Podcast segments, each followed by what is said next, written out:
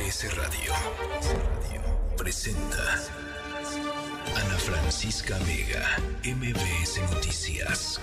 Comenzamos. 6 de la tarde en punto. ¿Cómo están? ¿Cómo están? Me da mucho gusto que mm, nos sintonicen esta tarde, que platiquen con nosotros. Hay eh, un montón de cosas de las cuales eh, conversar y analizar. Hoy miércoles 16 de agosto del 2023, em, por supuesto está el caso de Lagos de Moreno, Jalisco, una tragedia que no, pues no alcanzo a ponerle palabras, la verdad. Eh, creo que muchas de las personas... Eh, a muchas de las personas que he leído en redes sociales y que con las que he platicado durante el día de hoy están en las mismas, ¿no? Sin poderle poner palabras a esta tragedia inenarrable de estos cinco jóvenes em, asesinados brutalmente en Lagos de Moreno, Jalisco. Vamos a estar platicando sobre el tema, por supuesto. Vamos a estar hablando también sobre los movimientos que se dan en eh, términos político-electorales. Hoy Marcelo Ebrard con un mensaje muy fuerte, muy contundente, un mensaje que parecía casi, casi, casi advertencia a Morena de las cosas que está dispuesto a tolerar y las que no está dispuesto a tolerar rumbo a eh, el levantamiento ya de la encuesta que elegirá a su candidato en unos días más. Vamos a estar conversando sobre este tema, las reacciones tanto de Claudia Sheinbaum como del resto de los aspirantes del lado de Morena y, sus aliados, pero muy fuerte lo que, lo que dijo hoy eh, Marcelo Ebrard. Al ratito, por supuesto, les vamos a compartir los audios para que ustedes mismos puedan juzgar eh, de qué se trata y cuál es el tono en el cual está el ex canciller. Em, en fin, mucha información. Vamos a estar hablando sobre COVID-19 sobre las vacunas que tenemos, sobre la variante que está circulando y sobre lo que se recomienda hacer frente a un escenario en donde pues básicamente no va a haber vacunas que respondan eficientemente a esta variante que pues ahora está predominando en nuestro país. Así es que, en fin, eh, platicaremos sobre todo eso y por supuesto eh, Arturo Magaña, León Krause y mucha, mucha información. Saludo por lo pronto a toda la gente que nos está sintonizando y gracias por hacerlo siempre fielmente desde Durango, desde Felipe Carrillo Puerto, en Ixtapas y Guatanejo, en Reynosa en Ciudad del Carmen y por supuesto en una lluviosa Ciudad de México a través del 102.5. Gracias por ser parte de este esfuerzo informativo. Van nuestras redes sociales y acuérdense que estamos en el Twitter, perdón, en el TikTok de MBS Noticias, eh, las dos horas totalmente en vivo y nos pueden seguir en las distintas redes sociales, en Twitter, arroba Ana F. Vega, Instagram y Facebook, Ana Francisca Vega Oficial, nuestro número de WhatsApp 5543 77125. Arrancamos. MBS Noticias informa.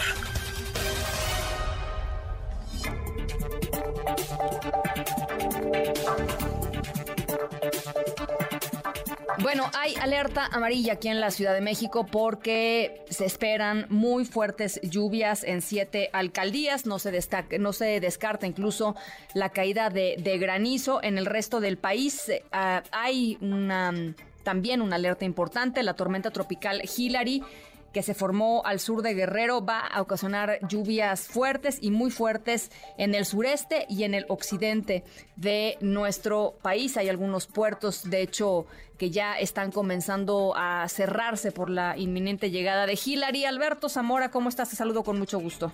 ¿Qué tal, Ana Francisca? Muy buenas tardes. Así es, ya lo mencionaste, el Servicio Meteorológico Nacional está dando a conocer la formación de esta tormenta tropical Hillary en el Océano Pacífico. Sus bandas nubosas van a mantener en las condiciones para lluvias intensas en Guerrero, Michoacán y Oaxaca, muy fuertes en Colima, Jalisco y Nayarit, así como viento con rachas de 70 a 90 kilómetros por hora y oleaje de 2 a 4 metros de altura en el litoral de eh, Colima, de Guerrero, Michoacán y Oaxaca. Hay que mencionar que también, como lo habías mencionado, eh, pues eh, se espera también lluvias fuertes en la Ciudad de México, en el Estado de México y también en Morelos. El organismo alertó que estas lluvias podrían generar deslaves, incremento en niveles de ríos y arroyos y desde luego desbordamientos e inundaciones. A los turistas que están visitando los estados que acabamos de mencionar y también a la navegación marítima, en general se le está recomendando extremar precauciones ante la posibilidad de oleaje elevado. Hay que señalar que este sistema va a alcanzar la categoría de huracán en las próximas horas. El fin de semana Hillary va a llegar a Baja California Sur, donde podría impactar tierra. Por ello, pues se está recomendando a la población mantenerse atenta a los avisos de las autoridades de protección civil. Ana Francisca, mi reporte. Muchísimas gracias, gracias Alberto. Gracias, buenas tardes. Muy buenas tardes y por supuesto la nota del día, el caso trágico de los cinco jóvenes de Lagos de Moreno, Jalisco, que el viernes pasado salieron eh, a la feria de Lagos de Moreno a pasar un buen rato y terminaron eh, pues eh, siendo asesinados. De hecho, evidencia gráfica muestra cómo es que pues el, grupo de criminales que los que los secuestró, que los tomó, los obligó a, matarse entre ellos. Eh, eran amigos desde niños. Eh, no puedo, pues, y, de veras no encontramos palabras para narrar lo que eh, sucedió, para el dolor de todas estas familias, para lo que significa el estado del horror que estamos viviendo y preguntarnos hasta cuándo vamos a seguir teniendo que narrar estos eventos.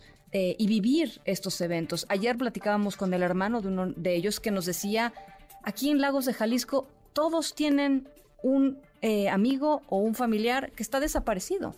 Le tomó cinco días al gobernador de Jalisco pronunciarse por este caso, este caso en el que murieron Roberto Olmeda, Jaime Martínez, Diego Lara, Dante Cedillo y Uriel Galván, todos ellos amigos de entre 19 y 22 años de edad. Enrique Alfaro dijo que la desaparición de estos cinco jóvenes tiene eh, que ver con el crimen organizado, evidentemente, y espera, dice la, fiscal, la intervención de la Fiscalía eh, em, General de eh, la República para el esclarecimiento de este caso, es decir, lo mandó al la, ámbito federal.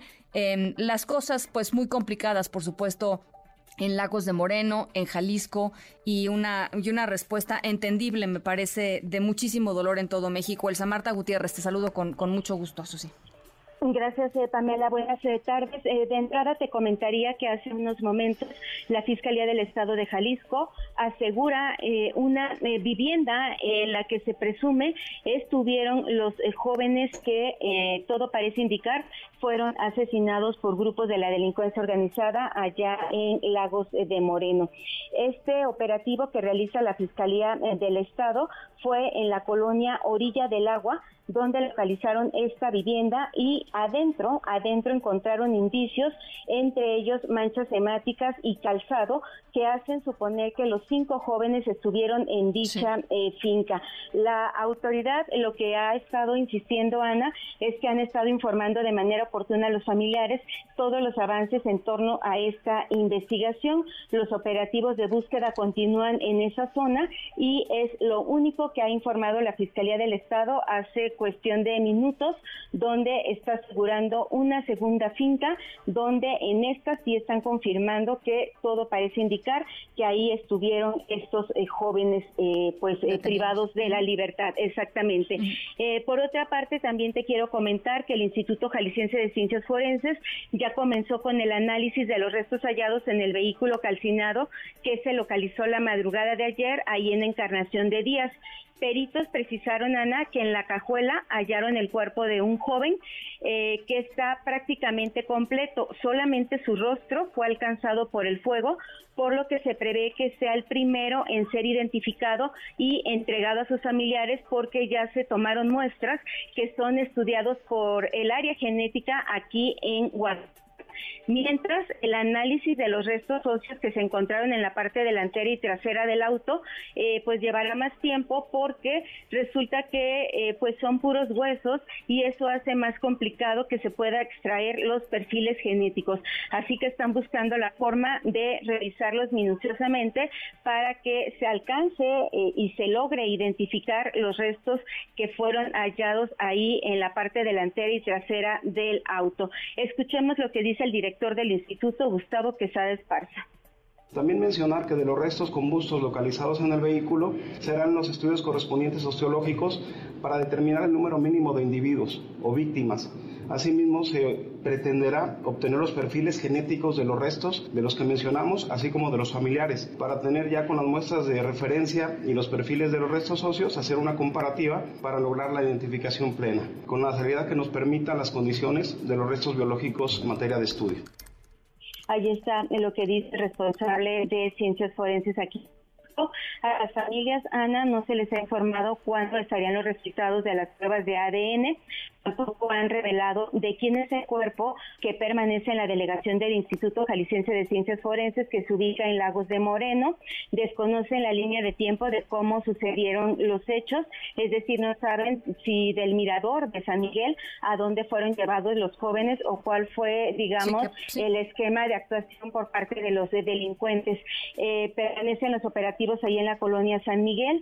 Lo único que dicen las familias que lo, sostienen, pues básicamente eh, Ana es su fe en Dios y piden que no se les criminalice. Incluso el papá de uno de ellos sugirió que hagan un estudio socioeconómico a cada una de las familias para que sepan qué hacían, cómo vivían. Serían muy sencillos, dice él, saber quién es quién. Hoy las familias eh, solo quieren respuesta. Vamos a escuchar la voz de la señora Ana María Miranda. No nos han dicho nada. Le digo, es otro día más de angustia y, de impotencia, desesperación. Más que nada, angustia, angustia. Eso es lo que tenemos, me imagino, todos los padres ahorita. Estamos en la misma situación, le digo, y, y no solamente es trabajo para nosotros, hay muchísimas personas como nosotros y créanme la que nunca uno imagina nada hasta que lo, lo vive. Ahí está la voz de una eh, de los eh, mamá de uno de los jóvenes, eh, concretamente eh, de Jaime y Ups, se nos fue. Eh, te estamos perdiendo. Elsa Marta, ¿me escuchas? Ahí nos escuchas. Sí, ahí estamos, ahí, estamos. gracias. Solamente te añadiría, eh, te daría a conocer, Ana, de forma adicional, que, eh, bueno, respecto a lo que dijo hoy el gobernador del estado, es que ellos están indagando, aunque es un asunto de competencia federal, ellos insisten en que el estado se lleve, la federación se lleve a la investigación y textualmente dice, pues que la FGR y el gobierno federal hagan lo propio ante un hecho que ha lastimado profundamente a Jalisco cuando Ana, bueno, delitos de fuero común son el homicidio y la desaparición, pero pareciera que el gobierno del estado sigue queriéndose deslindar de este caso. Tremendo lo que nos lo que nos narras. Eh, estamos estamos en, en, en ello. Gracias, Elsa Marta. Buenas tardes. Muy buenas tardes. Y quien tampoco quiso hablar sobre el tema, eh, porque pues tampoco tiene, supongo, demasiado que decir, o tendría muchísimo que hacer, pero no, claramente no, es el presidente López Obrador. Hoy por la mañana uno pensaría, a ver, hay todo un debate eh, de, si el presidente escuchó o no en la mañanera a compañeros reporteros preguntándole sobre el caso de los jóvenes de Lagos de Jalisco. Hay gente que le gritó, digamos, en la mañanera, ya cuando estaba finalizando la mañanera, oiga, y sobre el caso de Lagos de Moreno, oiga, y sobre los jóvenes. Eh, el presidente, eh, pues dice que no oye, ¿no? Que no oye la pregunta y se va de la mañana previo, cuenta un chiste, ¿no? Se ríe, cuenta un chiste. Este, habla de Chicoche en algún punto de la mañanera también, le dice a unos periodistas argentinos que mañana vayan y que mañana sí pueden preguntarle cosas y se va. Hay todo un debate en torno a si el presidente escuchó o no escuchó la pregunta que, o los gritos que le hacían eh, pues colegas eh, periodistas, colegas reporteros que estaban en la mañanera. Desde mi punto de vista, bueno, claro, es, sería eh, pues importante saber si oyó o no, pero más allá de eso, siendo como dice él y como dice pues sus seguidores, el presidente más humanista de la historia, ¿no esperaríamos nosotros que atendiera como prioridad y que asumiera como prioridad de su comunicación eh, el caso? O sea, ni siquiera le tendrían que haber preguntado.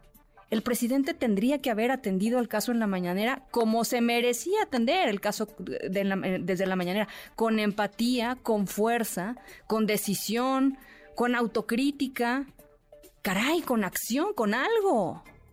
No, no lo hizo, no lo hizo con o sin pregunta, da igual. Eh, eh, vamos a escuchar, ¿les parece? Vamos a escuchar, eh, hay distintos audios, por supuesto, hay muchos audios de la mañanera. Vamos a escuchar este. Felicidades Jalisco basta. Sobre eh, todos los trabajadores. Sobre Jalisco.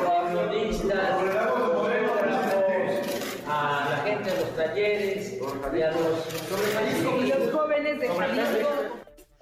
Es parte de lo que pasó eh, esta mañana. Repito, el presidente más humanista de la historia, desde mi perspectiva, pues tendría que haberse comportado justamente como un presidente humanista y atender el caso sin necesidad de que nadie le pregunte. En la línea telefónica, Diego Petersen, periodista y escritor eh, de Jalisco. Te saludo con, con muchísimo gusto, Diego. Igualmente, Ana Francisca, qué gusto saludarte, aunque sea en esta situación tan terrible. Una, una circunstancia verdaderamente espantosa y, lo que me llama mucho la atención, y lo decías tú en, eh, una de tus columnas, Diego, eh, es la falta de, asumir responsabilidades por parte de las autoridades. Tú hablabas del eh, gobernador Enrique Alfaro, pero podremos agregar fácilmente al presidente López Obrador después de lo que escuchamos hoy en la mañana, que fue nada, ¿no? pues es, es tremendo. E, efectivamente, sí, yo decía que bueno que el, gobierno federal tiene su responsabilidad, el gobierno municipal tiene su responsabilidad y el gobierno del estado, que como ya vimos al gobernador este, Enrique Alfaro inmediatamente se saca diciendo no, no, eso es federal, nosotros no tenemos nada que ver con eso, simplemente porque existe la presunción de que es crimen organizado. O sea, a esa conclusión ya llegaron. Sí ni siquiera han investigado, ¿no? Es decir, este, no, no, esto es crimen organizado, ya, que se vaya a, la federación. El problema, como acabamos de, escuchar también con el presidente de la República, que me parece una de sus, de, sus peores mañaneras, por decirlo de, alguna manera, porque por supuesto que se escucha que le están pidiendo con el audio que tú pusiste que hable de lagos de, Moreno, que lo debió haber hecho sin que nadie se lo pidiera, era un asunto y es un asunto clave porque lo que vimos ahí es una escalada más en las formas de, violencia. Y cada vez que tenemos un escalón más y lo normalizamos y las autoridades no reaccionan ante esa escalada de violencia, eso se instala en la eh, normalización de la violencia los criminales inmediatamente registran que eso también es tolerable, ¿no? Si no hay nadie que les diga hasta aquí es la raya, esto no es tolerable, estas formas de violencia las vamos a perseguir mucho más fuerte porque es una manera de, poner un límite. Y el presidente tiene además la mala este, eh, actuación de contar un chiste sobre la sortera, ¿no? y lo que dice es oídos sordos a lo que eh, no quiero escuchar, ¿no? El palacio se convierte en el muro que lo aísla de lo que está pasando en el territorio, porque bueno, acabamos de ver también lo de Poza Rica, no es solo esto que por el video se volvió todavía más terrible, sino lo que pasa en lo que pasó en Poza Rica. Entonces las autoridades están todas, cada quien sacándole al bulto para no asumir una responsabilidad que es, por supuesto, compartida. Pero si alguien tiene que cuidar el territorio, es el alcalde. Si alguien tiene que vigilar lo que pasa en el Estado, investigar los crímenes en el Estado, es el gobierno de Jalisco. Y si alguien tiene que mandarle un mensaje a el crimen organizado, es el presidente. Tristemente, nada de eso pasa.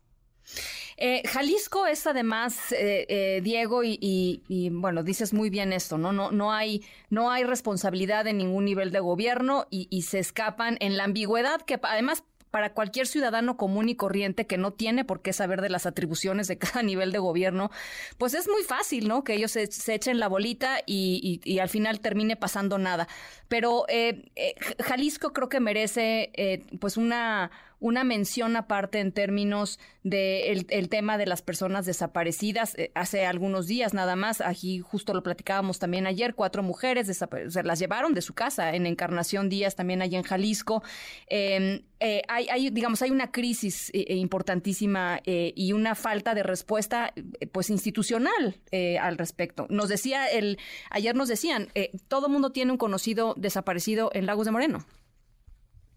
Sí, a ver, eh, es esta zona particular del lago de Moreno, Encarnación de Díaz, Teocaltiche, donde haya habido desplazados, pueblos completamente vaciados por la violencia, tiene una característica especial que es el cruce, digamos, el límite con Zacatecas, Aguascalientes, Guanajuato, Michoacán, ¿no? Entonces ahí se juntan cinco estados en esa, en esa zona y son caminos muy importantes que el, eh, el crimen organizado tiene ya controlados. Quiere decir que quiere controlar, pero no, ya los tiene controlados. Ahora, ¿cuál es el problema? Es que Jalisco tiene en este momento 8.400 desaparecidos no localizados, ¿no? Hay las denuncias, luego le quitamos los que ya localizaron.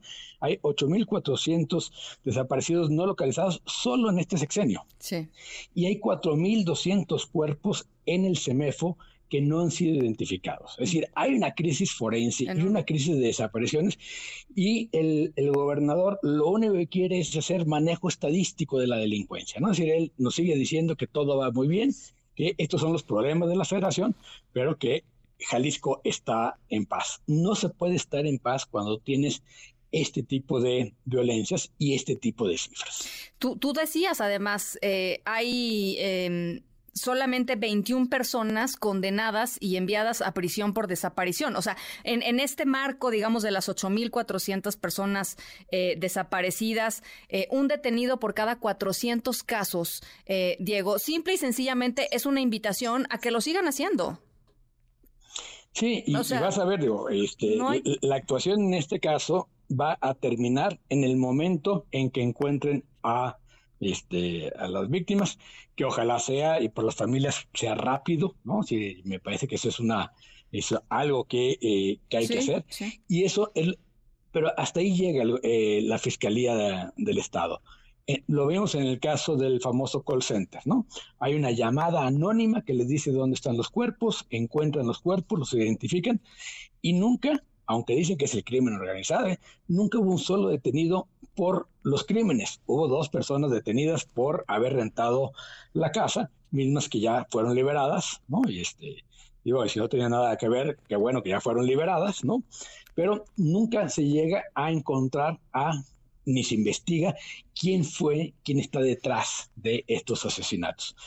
Cinco eh, levantones múltiples, por decirlo de alguna manera, de jóvenes todos ellos en lo que va del año, ya parecen ser digamos, un nuevo modus operandi de la delincuencia que tranquilamente lo están haciendo sin que nadie les ponga el alto. Sí. Ahora, el tema del video, Diego, creo que es, es un elemento adicional y lo decías bien hace ratito, eh, una, pues una manera eh, grotesca del crimen de mandar sus mensajes, ¿no? Y de aterrorizar, la verdad, es aterrorizar, porque no, puedo tener otras palabras más que es, aterrorizante lo que uno ve en ese, en ese video.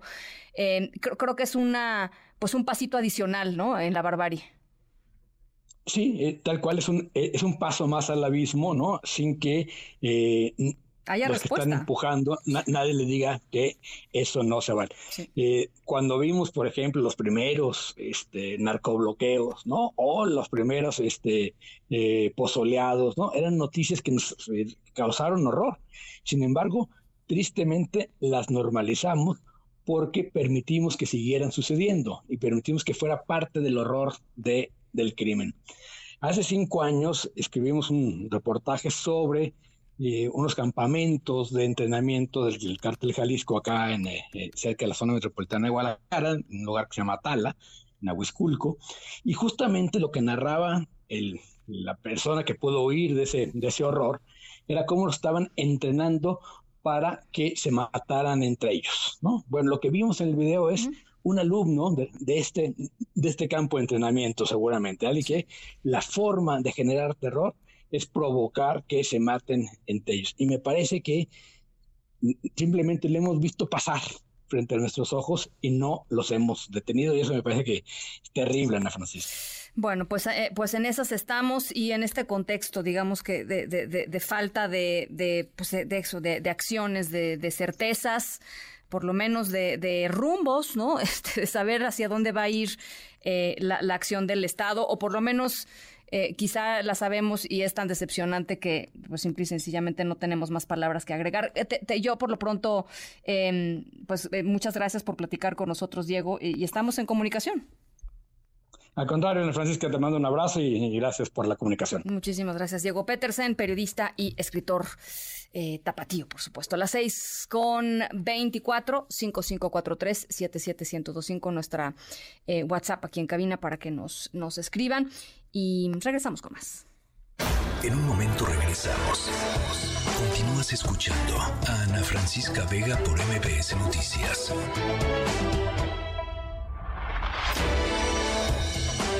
Estamos de regreso. Ana Francisca Vega, en MBS Noticias. MBS Noticias informa. 6 de la tarde con 29 minutos. Hoy en Información Política, em, en el marco del sorteo para seleccionar a la casa encuestadora que va a realizar el censo para determinar quién va a ser candidato de Morena y sus aliados, Marcelo Ebrard eh, habló fuerte, habló muy determinado y acusó directamente a eh, Claudia Sheinbaum de acarreo y de uso de recursos públicos para promover su figura, su, eh, pues su candidatura, su eventual candidatura. Lanzó además una advertencia a su partido, a Morena, de que se han incumplido las reglas que firmaron todos los aspirantes. Hay muchísimas reacciones, por supuesto, en torno a lo dicho y a los señalamientos que hace el día de hoy el ex canciller Marcelo Ebrard. Hatsiri Magallanes, te saludo con mucho gusto. ¿Cómo estás? Cuéntanos. Así es, ¿qué tal, Ana? Muy buenas tardes. Pues fíjate que el aspirante a la candidatura presidencial de Morena, Marcelo Ebrard, alertó sobre focos rojos en la contienda interna para elegir al coordinador de los comités de la Cuarta Transformación. Esto justo a un día de que se lleva a cabo el sorteo para elegir a la empresa encuestadora. Vamos a escuchar cómo lo dice. Yo diría a la dirigencia morena, mañana es el sorteo de las encuestas, pero firmamos que no iba a pasar nada de lo que está pasando hoy. Estamos en foco rojo. Tienen que acatar la voluntad de la gente. Sean leales a nuestro movimiento. Todas y todos. Y también a Claudia se lo digo. ¿Qué necesidad? ¿Qué caso tiene comprometer todo aquello por lo que hemos luchado? Ofreció este mensaje aquí en la Ciudad de México y donde el ex canciller exigió a la dirigencia de Morena, así como a la ex jefa de gobierno, que dejen de simular y se apeguen a los acuerdos que firmaron para garantizar justo este proceso. Escuchemos nuevamente. Exhorto a la dirigencia de nuestro partido a que deje de simular y que tome medidas, y es más, no exhorto, exijo, a nombre de todos los ciudadanos.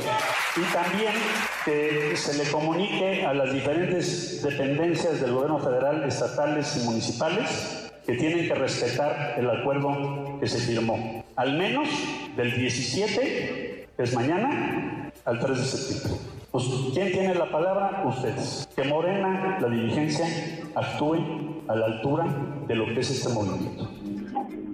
Y lo anterior, Ana, luego de acusar a Claudia Sheinbaum de utilizar todo el aparato de gobierno, tanto capitalino como del gobierno federal, para promocionarse, así como hacer acarreo en todos los eventos que ha realizado desde que empezaron estas giras por casi todo el país. Escuchemos nuevamente. Lo que estamos viendo ahorita, están usando masivamente a la Secretaría del Bienestar en todo el país. Están utilizando las brigadas para decirle a la gente que el presidente quiere que sea Claudia. Están haciendo un acarreo de veras monumental. ¿Por qué? Esa es la pregunta. ¿Por qué? Por lo que acaban de ver. Porque si fuese cierto que llevan 10, 20 puntos de ventaja, 15 o 5 los que fueren, no estaríamos viendo lo que estamos viendo. Lo tengo que decir con una posición de firmeza y templanza. Y se los dice a alguien que en 2011, con una diferencia de 32 cuestionarios, no le tembló la voz para decirle a Andrés, tú ganaste y a ti te apoyo, aunque sean 32 los cuestionarios. Y bueno, finalmente sostuvo que esa contienda es muy clara, o es él o es Claudia, descartando así pues a las demás cocholatas de esa contienda. El reporte que tenemos, Ana. Te lo agradezco, te lo agradezco mucho, Hatsiri. Muy buena tarde. Por supuesto, hubo respuesta de eh, Claudia Sheinbaum. Dijo que eh, pues ella no ha usado recursos públicos para, eh, pues para ganar simpatizantes, que no ha pagado encuestas. dice que ella lleva un año siendo la favorita en las encuestas y para ser candidata de su partido en el 2024 y que el canciller Marcelo Ebrard pues está totalmente equivocado en su en su apreciación y perdido digamos en la brújula. Eso fue lo que parte de lo que dijo Claudia Sheinbaum. Primero que es falso, que no lo haríamos. Hay varios temas, por ejemplo, que han salido, que incluso el gobierno de la ciudad ha desmentido, como que si se pagaron unas encuestas, hubo unas encuestas que hizo Secretaría de Gobierno para ver qué opinaba la gente respecto al desarrollo del Estadio Azteca o algunos temas de este tipo, pero nunca que tuvieran que ver con un asunto electoral y tampoco servidores de la nación o personal de bienestar de la ciudad o no, todo es voluntario lo que se ha hecho hasta ahora. Bueno, y es que se dieron a conocer hoy encuestas. Eh, el Universal publicó en su primera plana una encuesta de Buendía y Márquez, en donde se le da un margen de mm, ganadora a Claudia Sheinbaum eh, dentro del propio em, el proceso de Morena y sus aliados. Eh, eh, Claudia Sheinbaum tendría 35% de simpatizantes, Marcelo Ebrard 22% y Adán Augusto López un 7%. Es lo que lo que daría, lo que da el, Universal. Sin embargo, sin embargo, el canciller Marcelo Ebrard ha presumido por ahí también encuestas, una, una en particular de Rubrum, que le da a él 32.8%, a Claudia Sheinbaum 25.7%, a Fernández Noroña 15.3%, a Dan Augusto 14.2%, Ricardo Monreal 6.1% y... Eh, el exgobernador de Chiapas, Manuel Velasco, 5.9. Eh, hay discrepancias, hay guerra de encuestas. Eh, y eso, por supuesto, tiene muy tenso al campo de eh, Morena y sus aliados. Fernández Noroña, por cierto, ya dijo que Ebrard era prepotente, que había sido prepotente y arrogante, porque en la lucha siguen varias personas, incluyéndolo a él, y no nada más Claudia Sheinbaum, porque lo que planteó Marcelo Ebrard es, es entre ella y yo, punto. Eh, a partir de ahí, pues evidentemente hizo enojar a, muchos, a, los otros simpatizantes. Adán Augusto López dijo que no conocía exactamente el contenido del mensaje de Ebrard, lo agarraron pues en plena, en plena gira proselitista, pero dijo que se le hacía una falta de respeto que hablara de la contienda de dos, es decir, de Claudia y de él, porque son seis personas las que están buscando eh, ser eh, coordinador de la llamada cuarta transformación, es decir, ser candidatos a la presidencia de la República. Ricardo Monreal sí respaldó a Marcelo Ebrard y lo ha hecho desde hace eh, un buen rato, desde el tema de las bardas y los espectaculares, diciendo, pues esto no es lo que acordamos, ¿no? Esto no es lo que firmamos. Eh, dice Ricardo Monreal, estamos a tiempo de, corregir, en fin, parte de lo que está, parte de lo que está sucediendo en el, en el ámbito político. Del, otro lado, del lado del Frente Amplio por México, eh, se dio a conocer que el comité organizador del Frente Amplio se reunió con Miguel, Miguel Mancera y con Silvano Aureoles, los dos eh, aspirantes, ex aspirantes a la candidatura del Frente, para explicarles lo que había sucedido. Reconoció al Frente Amplio que había eh, pues desafíos o que la plataforma en la cual se reunieron las firmas había tenido desafíos, pero pues que era un ejercicio inédito y básicamente que eh, pues así había sido y se reconoció, digamos, esa falta, pero Dicen los del comité, esa falta no da como para que Miguel Mancera y Silvano Aureoles sigan en la contienda, en la contienda eh, por la eh, candidatura presidencial. Eh, por cierto, que el ex jefe de gobierno Mancera impugnó ante el Tribunal Electoral del Poder Judicial de la Federación el proceso interno del Frente Amplio opositor y todo parece indicar que el tribunal le va a decir al PRD que el PRD sea quien se encargue, digamos, de explicar y de sancionar o no eh, lo que haya que sancionar, que eh, hay un precedente ahí que el mismo Mancera comenta a través de sus redes sociales, en donde no sería el tribunal quien estaría decidiendo, sino el propio eh, PRD en una instancia intrapartidista. Así es que, bueno, ese eh, es el lado político electoral, el lado de la, de la contienda y rumbo a la definición de los candidatos por ambos lados. Y el presidente López Obrador se está reuniendo esta tarde con gobernadores. Eh, ¿De qué se trata? ¿Cuál es la agenda? Rocío Méndez, te saludo con mucho gusto. ¿Cómo estás? Muy buenas tardes. Ana, buenas tardes. Es una reunión rutinaria, sucede en determinado número de semanas que funcionarios federales como los titulares de la Defensa, Marina, Seguridad Pública, Relaciones Exteriores, que por cierto ingresaron al mismo tiempo que los gobernadores, solo hay que destacar que la única que llegó con 10, 15 minutos de retraso porque esta cita se convocó a las 18 horas fue Laida Sansores que arribó al final de este encuentro. Al final de cuentas, están desde las 18 horas reunidos con el presidente Andrés Manuel López Obrador para evaluar la situación de la migración. El propio presidente hoy por la mañana dijo en Palacio Nacional que después de que la aplicación de las medidas de puertas abiertas por parte de la Unión Americana para vías legales para aquellos que cumplan ciertos requisitos y poder entrar a los Estados Unidos, hubo un descenso en la migración, sin embargo, en los últimos días, últimas semanas, se han registrado incrementos en el ingreso de personas sin documentos que quieren llegar a los Estados Unidos cruzando por nuestro país. El momento de definición de lo que tienen como expectativa los gobernadores nos dio el titular, el primer mandatario de Chiapas, Rutilio Escandón, al llegar a este encuentro. Vamos a escucharlo. Vamos muy ¿No se ha rebasado la capacidad para atender a estos migrantes en su estado? No, no, estamos trabajando muy bien las autoridades federales, estatales, todos, y atendiendo a los migrantes de manera digna, humana. Se está respetando de manera humana a los migrantes, a los migrantes de los manos de los traficantes de personas. ¿Sigue en pie este centro que van a construir con la CNU que, en Tapachula? Bueno, eso lo van a decidir las autoridades federales conjuntamente con estas autoridades internacionales. En promedio se reúnen de dos a tres horas, veremos qué sucede al final. Sin embargo, es casi una certidumbre que hasta el día de mañana podamos tener mayor amplitud de lo que se está debatiendo en esta mesa de trabajo. Por el momento es lo que puedo compartir contigo, Ana. Muchas gracias, Rocío. Muy buenas tardes. Las seis con cuarenta. La gobernadora de Chihuahua ha llamado a los chihuahuenses a que se haga una colecta. Fíjense, ¿eh? que se haga una colecta de los libros de texto de años pasados. Eh, sabemos que en Chihuahua no se van a distribuir los libros de texto, o por lo menos no hasta el momento. Se tiene pensado distribuir los libros de texto actuales, los que se van a eh, los que están en medio, digamos, de esta polémica y este debate por sus contenidos.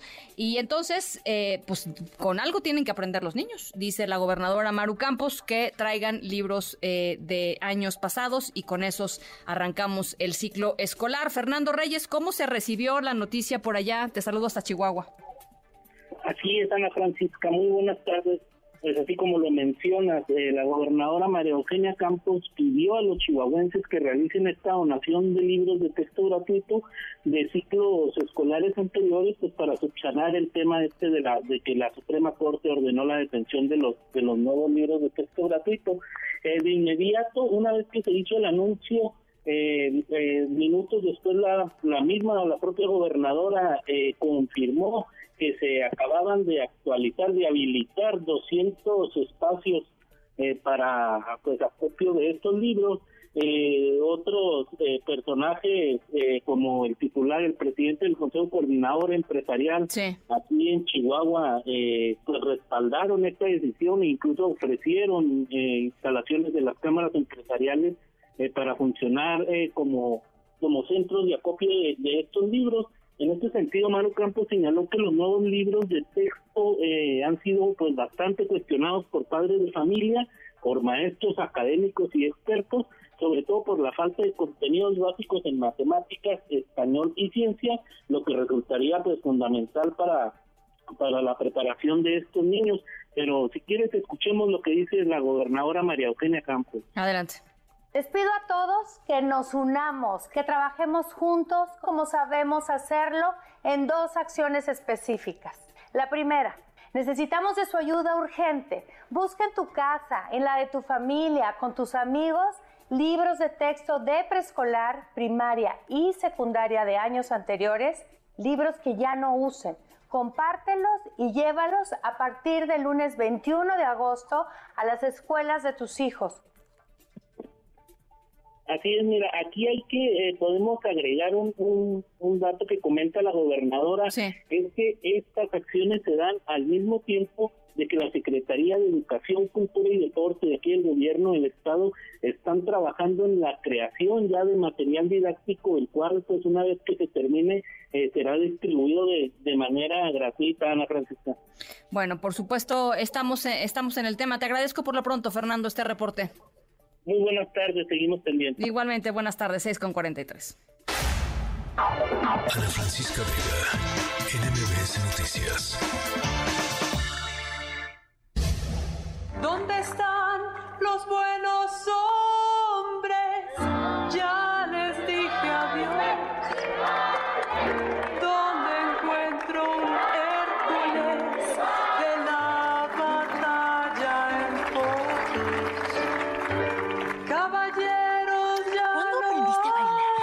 querida, por si no lo sabes, el amor lo puede todo. Al dormir, mis sueños lo traen, solo quiero verlo a Bueno, arrancamos la historia sonora de miércoles, eh, mitad de la semana. Mucha gente a estas alturas necesita un pequeño empujón, un empujoncito, ¿no? Eh, o tal vez un empujonzote heroico para aguantar hasta el viernes. Eh, es por eso que empezamos con lo que es ya un clásico, que es la canción Yo quiero ser un héroe, yo quiero un héroe, perdón, yo quiero un héroe de la película Shrek, por supuesto la versión latina de, Shrek. Eh, y, y arrancamos con este himno al heroísmo, no solamente para darles ánimos desde aquí, desde la cabina de MBS Noticias, sino porque nuestra historia sonora de hoy tiene que ver con un acto increíble de heroísmo que sucedió en México. Increíble, de veras, se los digo en serio. Eh, para recobrar un poquito la, esperanza, ¿no? Eh, esta hazaña de la que les vamos a platicar hoy eh, es particularmente notable porque no solamente quienes la hicieron pusieron sus propias vidas en riesgo para salvar eh, a otra, sino porque nuestros héroes de hoy no tienen ningún tipo de poder. No son ni policías, ni bomberos, ni gente con muchísimo dinero o con muchísima fuerza o con muchísima nada. Es, son ciudadanos comunes y corrientes que hicieron algo fuera de lo común. em, que hoy podemos decir fue heroico. Y cómo no, al ratito les voy platicando de qué se trata. 6 con 45, vamos a la pausa. Regresamos con todo el tema de COVID y lo que se viene para los próximos meses aquí en México. Estamos en MBS Noticias. Yo soy Ana Francisca Vega. No se vayan, regresamos.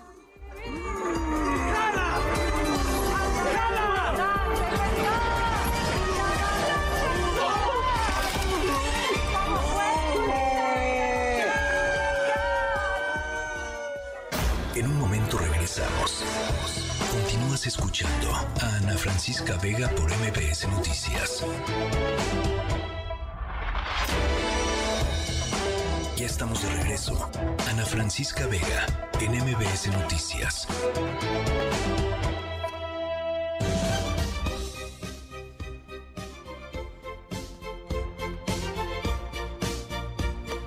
Seis de la tarde con 49 minutos. Esta semana se dio a conocer la presencia de la variante Eris de coronavirus en, en México. Es una variante que viene, pues, mm, digamos, de la familia de Omicron. Es una variante identificada como EG. 5.1. Eh, ya hay casos en nuestro país, hay que recordar, pues se hacen muy, muy poquitas pruebas, así es que los poquitos, los poquititos casos que tenemos, pues son en realidad muchísimos más. Pero como ni hay pruebas, ni hay datos, ni sabemos cuántos contagios hay, yo le quería hablar al doctor Francisco Moreno, Paco Moreno, médico internista e infectólogo, que siempre nos da mucha luz sobre estos temas. Paco, me da gusto platicar contigo. Mucho gusto estar contigo, Ana Francisca, y con tu auditorio. A ver, pues estamos otra vez, ¿no? En, en, en, en, la, en la opacidad total, en la oscuridad total, pero nosotros nos tenemos que seguir cuidando. ¿Cómo, cómo lo ves tú en tu práctica, digamos, este, cotidiana? Mira, ha habido un aumento de casos, eso es indudable, eh, incluso, pues, eh, me imagino que tu auditorio también sabe que, pues, hay personas cercanas o incluso alguno de ellos que va a estar contagiado nuevamente por COVID o por primera vez por COVID. Ahora, esto no nos debe de, de alarmar porque, pues, es algo que sabemos que puede ocurrir. Sí, El sí. virus no se va a ir y, y va a ir modificándose para poder estar subsistiendo en, en nosotros. Lo que ha pasado es que esta eh, subvariante escapa la inmunidad. ¿Qué quiere decir eso? Que tú, las defensas que creaste por COVID anteriores o por la vacuna, no son capaces de evitar que te infectes. Sí ayudan a que no enfermes gravemente y que no haya más fallecimientos.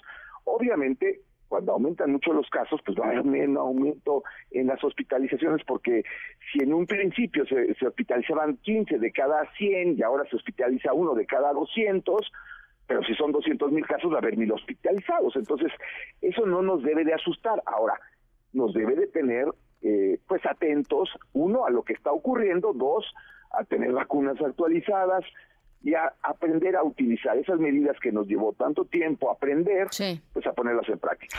Básicamente, si estás enfermo, si te sientes medio mal, si alguien de tu casa o alguien de tu círculo cercano es una persona vulnerable, usa cubrebocas.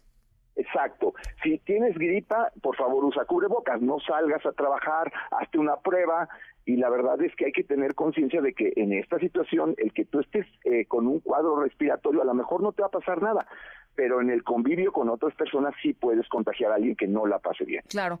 Eh, ahora, eh, por ahí decían, me parece que el Universal publicó hoy, algún periódico publicó hoy una, una nota que arrancaba diciendo, pues eh, se, se, estaban presentando este, más, contagios eh, y simple y sencillamente vamos a hacerle frente a, esta nueva etapa o a esta nueva temporada de COVID con la vacuna Patria, o si es que algún, en algún momento sucede, y con la vacuna Abdalá y con reducida inmunidad. Decía, estamos perdiendo la, la inmunidad. ¿De, ¿De, qué se trata eso, eh, Paco?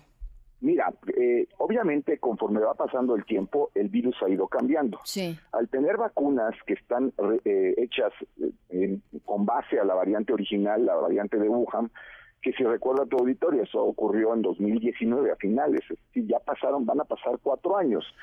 La variante ha ido cambiando mucho. Claro. Mientras más te alejes de esa variante en lo que usas de protección, pues menos va a tener tu sistema inmune un recuerdo adecuado para poderte defender. Es por eso que incluso en las próximas semanas va a aparecer una nueva vacuna, que es una vacuna con base a la subvariante XBB, de la cual esta variante dice es una, eh, pues, una mutación que ocurrió de esa subvariante para que eh, tu sistema inmune esté pues con el, la memoria más cercana a lo que está ocurriendo, como cuando te pones la vacuna de la influenza en el 2023, pues no te pones la del 2019, porque entonces no te va a servir de la misma forma. Ahora, lo triste en México es que no nos están dejando poner la vacuna, y digo no nos están dejando porque ni siquiera es que la quieran comprar, si no les interesa comprarlas, bueno, pero es un derecho que tú te puedas poner la vacuna que ya está usándose en otras partes del mundo y que pudieran aprobar y que la gente que quiera pagar por esa vacuna que lo haga. Sí. Tampoco tenemos antivirales que pudieran ayudar a gente que se va a poner más grave o que sabes que por las condiciones que tiene se va a poner más grave porque el gobierno sigue monopolizando esta situación. Entonces lo que es increíble es que no tenemos solamente un enemigo, el virus, tenemos dos, el virus y el gobierno, porque el gobierno parece que está del lado del virus Sí. en lugar de ayudarnos a que podamos tratar y prevenir una infección grave. Quien, quien no ha permitido, digamos, que el sector privado traiga vacunas a México y pues las pueda vender, eh, ¿es COFEPRIS o es la Secretaría de Salud, es decir, Hugo López Gatel? Pues mira, eh, si tú ves ¿O son el, el- el organigrama es lo mismo, porque a partir de esta modificación que hicieron a la ley, eh, ahora eh, COFEPRIS depende del subsecretario. Pero Entonces, sí, pero pero sería eh, COFEPRIS claro. quien tendría que decir, eh, digamos, el, el sello, como, burocráticamente hablando, el sello es de COFEPRIS. Así es. Es COFEPRIS y, y COFEPRIS no actualiza las, eh, las vacunas de, de- de- o sea, no permite que se eh, comercialicen las vacunas de Pfizer, que ya ha presentado Pfizer eh, sin número de veces el, el hecho. Y también Pfizer ha presentado, porque ellos son los que manejan Paxlovid, eh, pues les ha recriminado el hecho de que tengan tan eh, cerrado el uso de Paxlovid que pues se, se caducaron muchísimas piezas. ¿Por qué? Porque compraron una buena cantidad como para poder ayudar a muchos mexicanos, pero les ponen estos candados para poder decir yo soy el que te está dando el medicamento. Es decir, lo centralizan de tal, tal forma que quieren que el paciente sienta que el gobierno los está salvando, cuando esos, esos medicamentos y esas vacunas las compramos nosotros con nuestros impuestos. Eso es lo que es realmente inaudito a tres años y medio de haber iniciado la pandemia y al tener más de 800 mil fallecimientos por exceso de mortalidad. No es creíble que esto pueda seguir pasando.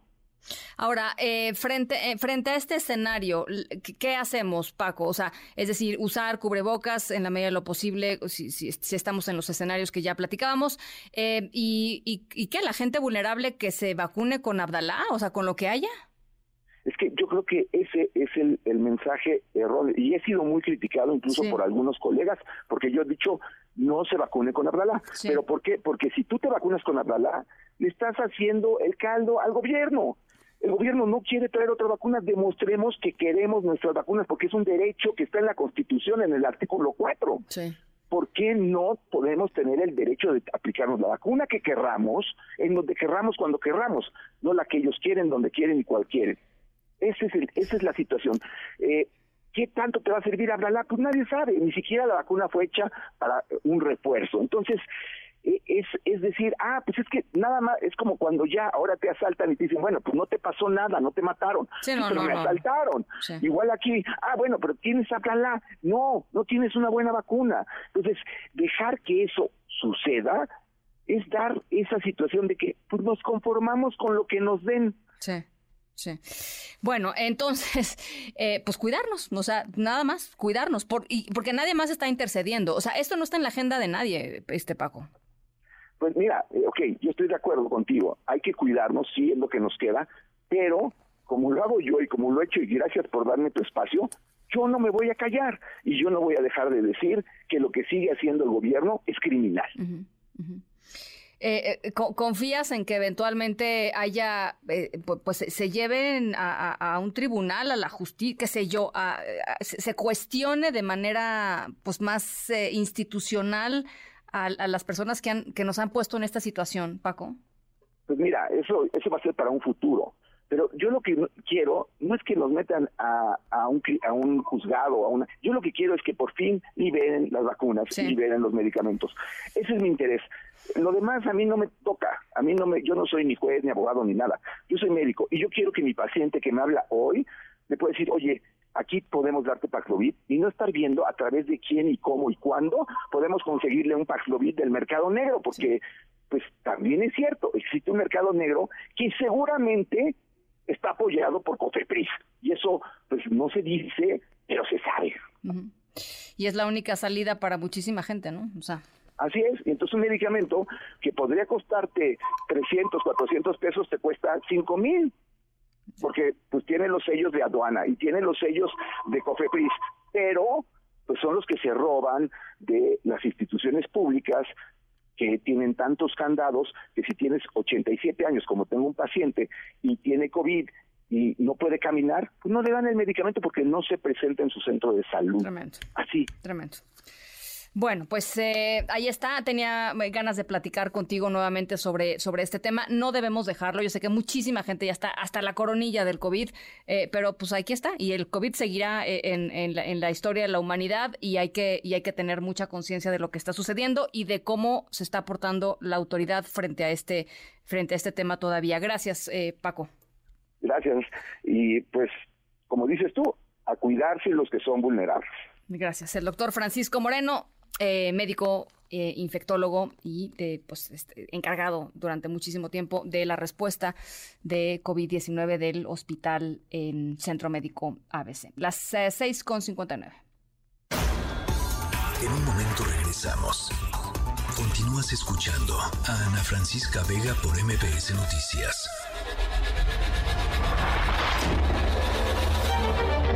MBS Radio presenta Francisca Vega en MBS Noticias. Continuamos. Siete. 7 de la tarde con 7 minutos. Gracias por seguir con nosotros aquí en MBS Noticias. Yo soy Ana Francisca Vega. Miércoles 16 de agosto del 2023. Les recuerdo nuestro número de WhatsApp 5543 77125. Eh, hay, por supuesto, la transmisión en vivo a través de nuestro TikTok en MBS Noticias. Ahí nos pueden ver y escuchar, por supuesto. Hay un montón de cosas que están pasando esta tarde. Eh, acaba de salir ahorita un comunicado de Morena respondiéndole básicamente a Marcelo Ebrard. Ahorita se los les leo lo más importante. Vamos a estar conversando con el analista político eh, José Antonio Crespo, sobre todo esto que está sucediendo, estos movimientos, este nerviosismo ¿no? que se palpa en, los actores políticos eh, ya en estas etapas eh, pues muy cruciales de definición rumbo a las candidaturas presidenciales. También estará platicando con nosotros mi querido Arturo Magaña em, em, sobre Drácula, ¿no? Me parece hoy, híjole, mano este me quiere asustar a como de lugar, ¿verdad? Arturo Magaña. Bueno, em, vamos a estar platicando sobre Drácula. Eh, por lo pronto, a otras cosas. Las tres, esta tarde. A ver, dos asuntos importantes. Uno, el vocero del presidente López Obrador, Jesús Ramírez Cuevas, eh, ha puesto un mensaje a través de su cuenta de Twitter em, atajando el tema del debate entre si el presidente escuchó o no escuchó la pregunta sobre los jóvenes de Lagos de Moreno, Jalisco. Dice Jesús Ramírez Cuevas, es mentira que el presidente López Obrador se negó a contestar la pregunta sobre los jóvenes desaparecidos. La sensibilidad y la solidaridad siempre han identificado al mandatario, no somos iguales esa versión forma parte de una estrategia de desinformación. Lo que yo digo es que alguien con tantitita empatía y responsabilidad política, pues hubiera atajado el tema él mismo, sin ninguna eh, eh, pregunta de por medio en la mañanera. Es más, abres con ese tema en la mañanera. Eh, desgarrador lo que pasó, desgarrador lo que están viviendo las familias, este brutal fracaso del Estado para cuidar a los jóvenes que solamente iban a salir a divertirse. No sé, hay muchísimas narrativas que pudo haber escogido el presidente López Obrador, escogió no hablar del tema. Eh, y eso dice algo muchísimo, dice de él, eh, pues por supuesto, independientemente de si escuchó o no escuchó la pregunta. La segunda cosa importante, Mario Delgado, dirigente nacional de Morena, Em, sacó un comunicado esta tarde diciendo la dirigencia nacional de Morena ha actuado de manera imparcial y transparente conforme a nuestro estatuto y al mandato del Consejo Nacional. En este marco se han escuchado y atendido las observaciones y preocupaciones de la y los aspirantes. Eh, lo hizo a través de un comunicado difundido en redes sociales. Em, dice que en la etapa definitoria de las encuestas se darán todas las garantías para que nadie ni nadie se interponga. Dice por acá Em, en em, las encuestas tendrán el acompañamiento en todo momento y en cada etapa de la y los aspirantes a través de sus representantes.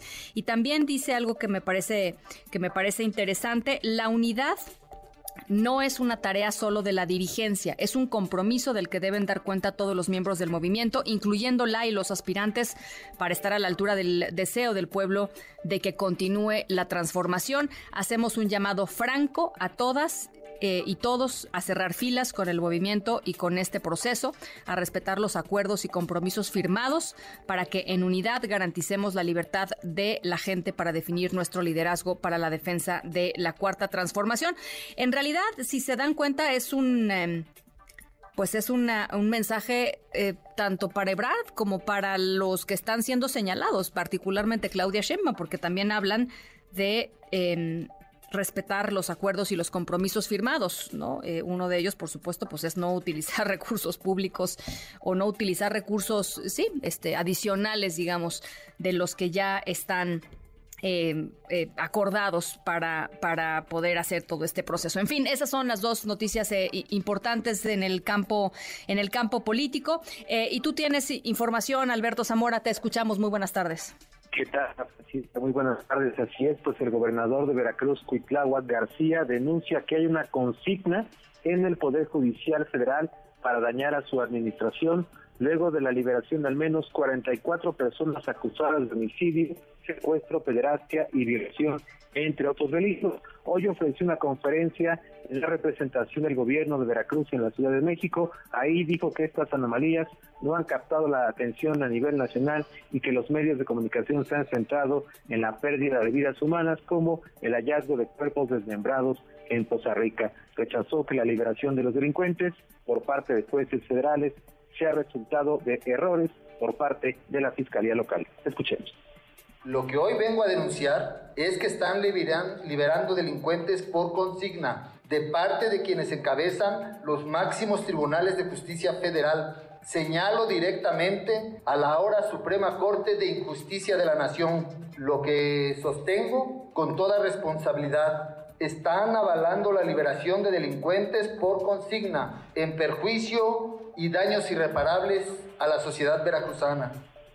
Y bueno, también descarta buscar una reunión con la ministra presidenta de la Suprema Corte de Justicia de la Nación. Así lo dijo. No le tengo muchas esperanzas a esa reunión. Es evidente lo que está haciendo. Le interesa más eh, poner una mordaza al presidente de la República para que no hable, no sea transparente, no hable de su gobierno, no hable de la corrupción, de la gente que ha cometido actos de corrupción, que poner prisión preventiva a delincuentes de delitos de alto impacto. Y bueno, respecto al hallazgo de los cuerpos desmentados dentro de congeladores en Poza Rica, dijo que va a corresponder a la Fiscalía Estatal dar a conocer los detalles en torno a este asunto. Ana Francisca me ¿Por qué no me sorprende? Eso sí no le gustó responder al, al, gobernador. Muchísimas gracias, Alberto. Qué cosa, qué barbaridad. Gracias, buenas tardes. Es que todos se lavan las manos, ¿no? No, pues eso le corresponde al de allá, porque no, nosotros ahorita no, no. Pero nada más es cosa de colgarse una medallita o de pegarle al oponente políticamente hablando, ay, si están prestos, ¿no? Este, es más, aquí lo notamos, cuando tenemos preguntas importantes que hacerles eh, en entrevistas, difícilmente nos aceptan la llamada, ¿eh? Eh, pero eso sí, oiga, no, sé si quisieran hablar con el gobernador, porque es que ahorita acaban de inaugurar un puente que va a facilitar el tránsito. No, pues qué pasó, ¿no? Decídanse. Este, en fin, así, así las cosas en nuestra clase política. Eh, hay información desde la Suprema Corte de Justicia de la Nación. Es un caso bien importante porque es la primera vez que el caso de un, los derechos de un animal llegan a ser discutidos eh, o llegarán a ser discutidos en la Suprema Corte de Justicia de la Nación. René Cruz, ¿cómo estás? Hola Ana, muy buenas tardes. Así es, la Suprema Corte de Justicia de la Nación aprobó atraer el juicio de amparo que se promovió a nombre de la elefanta Eli para que sea trasladada a un santuario de Brasil. Por tres votos contra dos, Ana, la primera sala del máximo tribunal aprobó la solicitud de ejercicio de la facultad de atracción que el ministro Juan Luis González Alcántara Carrancá hizo suya a petición de Susana Evelia Ramírez Terrazas la Asociación Animalista va por sus derechos, uno de los varios grupos que afirma que el paquidermo pues es objeto de malos tratos en el zoológico de San Juan de Aragón, lugar en el que pues se encuentra desde hace 11 años. Los ministros ANA revisarán la resolución de un juez de distrito rechazó todos los argumentos sobre el supuesto maltrato en contra de la elefanta, toda vez que aseguró vive en un espacio abierto que cuenta con piso de tierra, pasto, concreto y tres camas de arena. El juzgador agregó que el cautiverio de Eli no puede considerarse ilegal debido a que esta forma de tenencia de ejemplares animales se encuentra prevista y regulada en la ley de protección a los animales de la Ciudad de México. Y cabe recordar, Ana, que Eli fue comprada a un circo por el gobierno de la Ciudad de México en el 2012 por un monto de 3.4 millones de pesos, mientras que en el mes de junio de este año la elefanta Gypsy llegó al zoológico de San Juan de Aragón para hacerle compañía a la elefanta Eli, cuyo juicio de amparo pues ya será revisado por la Suprema Corte de Justicia de la Nación y pues de ello dependerá, eh, Ana, pues si se hace concreto esta petición que están haciendo las asociaciones civiles para que sea trasladada a este santuario allá en Brasil. Ana, el reporte que Pues por supuesto vamos a estar siguiendo eh, este caso. Muchísimas gracias, René. Claro que sí, Ana, seguimos pendientes. Gracias. Uno de los asuntos es que... Eh, pues los elefantes son animales gregarios y llevaba ella, eh, Eli, muchísimos años sola y deprimida de acuerdo con las asociaciones de animalistas. Entonces, a raíz de eso y de una batalla legal furiosa que han tenido las, las, eh, eh, organizaciones ambientalistas, es que el caso llega hasta la Suprema Corte de Justicia de la Nación. Veremos qué terminan determinando eh, los, los jueces. ¿Y qué tenemos hoy en el mundo, Álvaro Morales? ¿Cómo estás? Hola, Ana Francisca. Muy buenas tardes a ti, a todo nuestro auditorio. Y pues hoy nos vamos a Alemania, en donde el gobierno federal, el gabinete de federal, anunció la aprobación de un proyecto de ley para lo que ellos llaman la legalización ordenada del cannabis, eh, para legalizar la marihuana. En otras palabras, la ley especifica que este permiso es solo para el cultivo y consumo, no habrá una venta libre del producto en ningún tipo de tiendas y se van a permitir estos clubs canábicos. Cada asociación o club de consumo y cultivo podrá aceptar un máximo de 500 miembros, de los cuales todos tienen que ser, pues obviamente, mayores de edad y tener un domicilio eh, o residencia habitual en Alemania. Y también, por supuesto, va a haber un límite de cuántos gramos de esta sustancia puedes portar en público y cuánto puedes tener en tu residencia. Escuchemos a Christine Luke, portavoz de política de adicciones y drogas del Partido Democrático Libre, hablar justamente sobre estos límites que siente este proyecto de ley.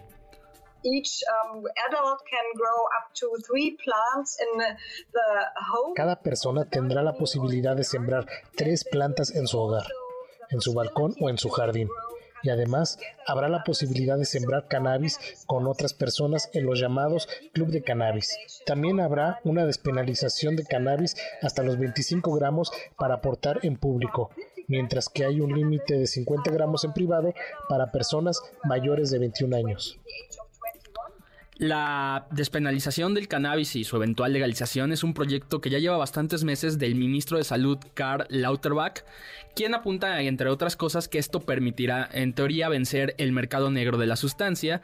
Y para nivelar un poquito, también anunciaron que habrán una constante campaña de concientización justamente para alejar a los más jóvenes del cannabis. Tras su aprobación, el proyecto de ley llegará al Parlamento alemán para ser sometido a discusión y, aprobación. Es aquí donde encontrarán la mayor cantidad de resistencia, ya que pues se van a enfrentar a la oposición alemana, que se oponen por completo a esto.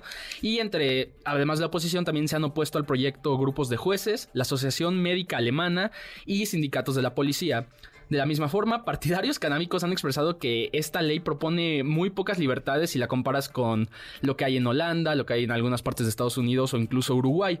Pero bueno, a pesar de todo esto, eh, el ministro de Salud, Karl Lauterbach, estima que la ley entrará en efecto a finales de este año, Ana Francisca. Bueno, pues muy interesante estos movimientos y muy interesante además que se siga dando un debate tan... Eh, políticamente cargado en torno a la marihuana, ¿no? Sí, sí, sí, te digo, sí, ya se metieron los jueces, la policía, Sí, los sí, médicos y cada quien tiene una preocupación distinta de por qué Claro. no hay que aprobarlo. Claro. Eh, bueno, sí, los médicos dicen, este, seguramente esto abrirá paso a otras drogas, ¿no? La, la marihuana es el paso Sí, a, a drogas los más- jueces dicen que es muy complicado de legislar y de seguirle el paso, los policías un poquito de lo mismo, que si el crimen, que si esto. Ah, pues va- muy interesante. Vamos a, vamos a seguir en este tema. Muchísimas gracias, Álvaro. Gracias, Ana. Las 7 con 19. Ana Francisca Vega, NMBS Noticias.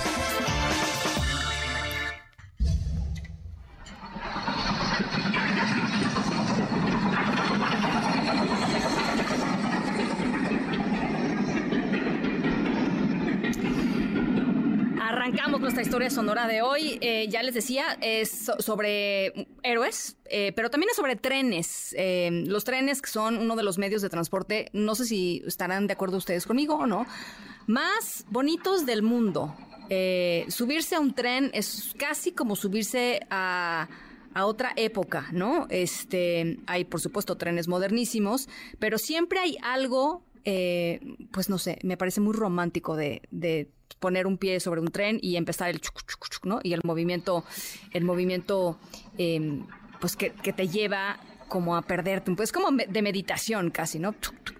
Así. De eso se trata nuestra historia sonora. Vamos a hablar sobre trenes. Hay pocos en nuestro país. Hay, algunos de carga, ¿no? Por supuesto, siguen existiendo las líneas de carga. No hay muchos trenes de, pasajeros. Por ahí está el de Chihuahua, que es una maravilla.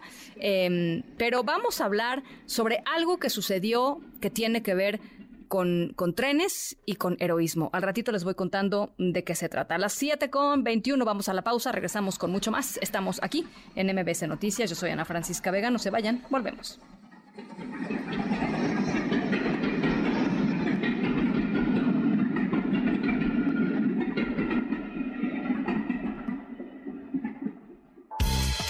En MBS, noticias que ponen de buenas.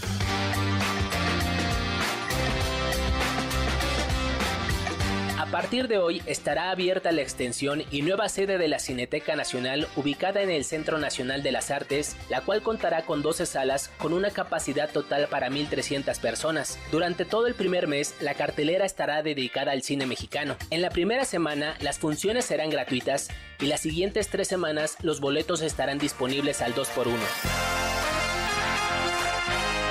El director del Instituto Mexicano del Seguro Social, Zoé Robledo, informó que en el marco del Día del Cine Mexicano y de la reinauguración de la Cineteca Nacional de las Artes, se firmó un convenio de colaboración con la Secretaría de Cultura con el que los 39 teatros del IMSS distribuidos en 23 estados de la República serán sede de la Cineteca Nacional.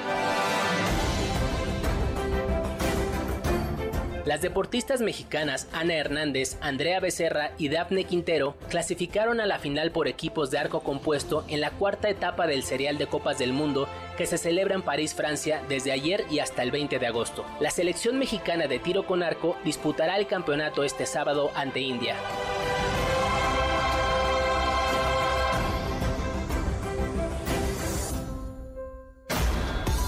En un momento regresamos. Continúas escuchando a Ana Francisca Vega por MBS Noticias. Continúas escuchando a Ana Francisca Vega por MBS Noticias. Bueno, ya les decía, eh, hoy eh, Marcelo Ebrard salió eh, pues a tratar de simbrar, digamos, el tablero político con una declaración eh, importante en torno al proceso interno de Morena y sus aliados, diciendo esto que está eh, pasando eh, eh, es una eh, va digamos en contra de las reglas que nosotros mismos firmamos. Y además la competencia es entre Claudia y yo.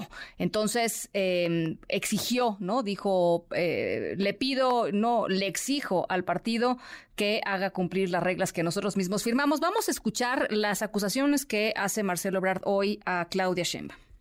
Lo que estamos viendo ahorita, están usando masivamente a la Secretaría del Bienestar en todo el país. Están utilizando las brigadas para decirle a la gente que el presidente quiere que sea Claudia. Están haciendo un acarreo de veras monumental. ¿Por qué? Esa es la pregunta. ¿Por qué? Por lo que acaban de ver. Porque si fuese cierto que llevan 10, 20 puntos de ventaja, 15 o 5 los que fueren, no estaríamos viendo lo que estamos viendo.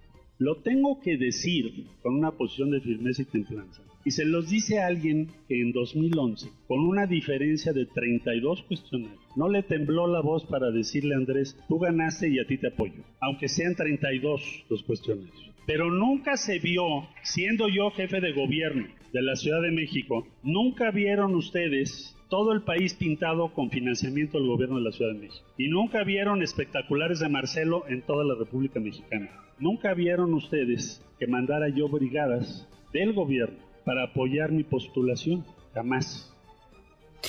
Bueno, ¿es esto el preámbulo de una ruptura de Marcelo Ebrard con, con Morena? No lo sabemos. En la línea telefónica, José Antonio Crespo, analista político. ¿Cómo lo lees tú, José Antonio? Me da gusto, como siempre, platicar contigo. ¿Qué tal? Eh, sí, mira, yo sí lo veo. Nos hemos preguntado desde hace mucho tiempo varios analistas qué haría Mar- qué haría Marcelo Ebrard si no queda, como pues pareciera todo indicar que no va a ser él, sino Claudia. Entonces muchos dicen, ¿se queda en Morena o se va de Morena? Pues quizá a buscar en otro lado, en otro partido, está muy bien Ciudadano, por ejemplo, sería lo más lógico. Pues no sabemos bien, pero el hecho de que Marcelo desde hace tiempo esté diciendo, no está en la cancha pareja, eh, no me están haciendo caso, estoy solicitando una serie de medidas, algunas se las han concedido, muchas no, pero el tono incluso de hoy, pues sí me lleva a pensar que si él estuviera considerando quedarse en Morena, pese a perder y no ser el candidato, no estaría diciendo todo esto. Es él ya hubiera sí. tomado la decisión de quedarse, no estaría haciendo todo este ruido. Porque mira, nada más una cosa, no es nada más que está diciendo que el sueldo no está parejo. Lo que dijo hoy es, está acusando indirectamente a Claudia de delitos electorales. Sí, sí, sí, sí, sí. ¿eh? penados con cárcel. Es, eso que él dijo son delitos electorales penados con cárcel. Sí. Eh, y además pensando que, digo, todo lo tienen muy calculado, pero pensando además, eh, José Antonio, que eh, si, si está operando la Secretaría de Bienestar a favor de, de Claudia Sheinbaum, eh, pues la Secretaría del Bienestar depende del presidente López Obrador, ¿no? O sea, Por eso mismo, por eso es que es un delito. Exacto. Y sería- y nos está diciendo Marcelo que estamos ante una elección de Estado. O sea, muchos ya lo sabemos y lo decimos, pero que lo diga. Sí. Uno de los, de los precandidatos de Morena se está haciendo una elección de Estado, claro, en este momento en contra de él, después será en contra de la oposición. Y que Claudia está cometiendo delitos electorales, pues no es cosa menor, no es algo así este, irrelevante. Ahora, eh, ¿lo, ves? Eh, ¿Ves a Movimiento Ciudadano eh, cobijando, digamos, a Marcelo Ebrard? Lo han dicho en varias ocasiones, no, no lo vamos a hacer. Y si sí, ¿cómo cambiaría, digamos, eh, la, desde tu punto de vista, la configuración de la carrera presidencial? Sí, sí lo veo. Si Marcelo decide salirse, sí veo que Movimiento Ciudadano lo pueda atraer. No puede estar diciendo ahorita sí vamos a traer a Marcelo porque eso le perjudica a Marcelo. Pero yo sí veo que efectivamente podría decir, pues, pues sos tú, vente de candidato a nosotros. Y eso lo que podría provocar, en principio, salvo que las cosas se muevan de otra manera, porque vaya que todo se está moviendo muy rápido, dividir el voto opositor y le facilita el triunfo a Morena. O sea, paradójicamente, sí, en principio, a Morena le convendría que Marcelo se salga, se haga candidato de Movimiento Ciudadano, se llevará 10, 12, 15 puntos si tú quieres, suficientes. Claro. Porque se los lleva más bien al de la oposición, no tanto de Morena. Sí. Y facilita el triunfo a Morena. Sí.